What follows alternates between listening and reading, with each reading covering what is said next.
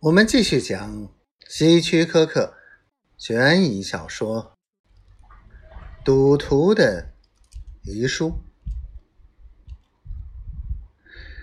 他们静静的坐了一会儿。伊芙琳看着手里的咖啡杯，罗杰警官怜悯的看着他。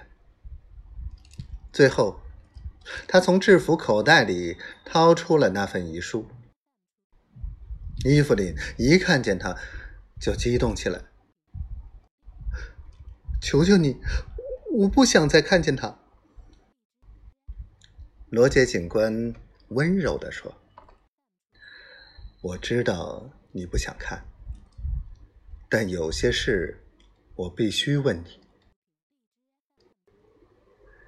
他打开揉皱的纸，大声读道。原谅我，亲爱的。你说的对。告诉老头子，我运气不好。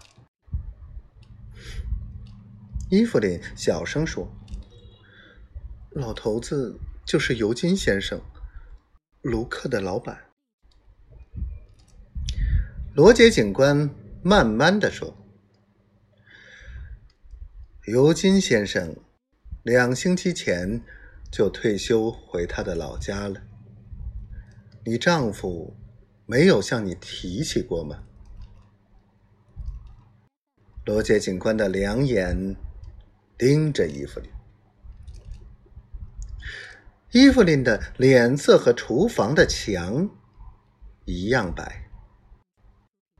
不，卢克没有提起过。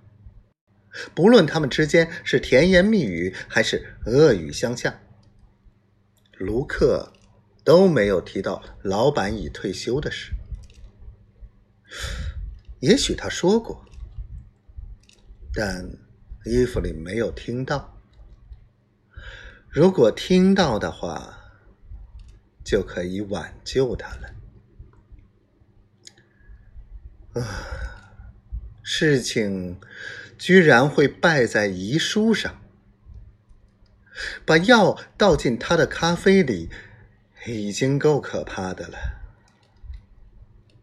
卢克痛苦的呻吟令他心碎，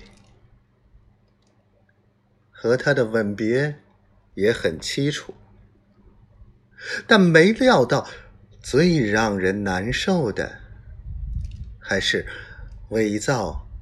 那简单几个字的遗书，露了馅儿。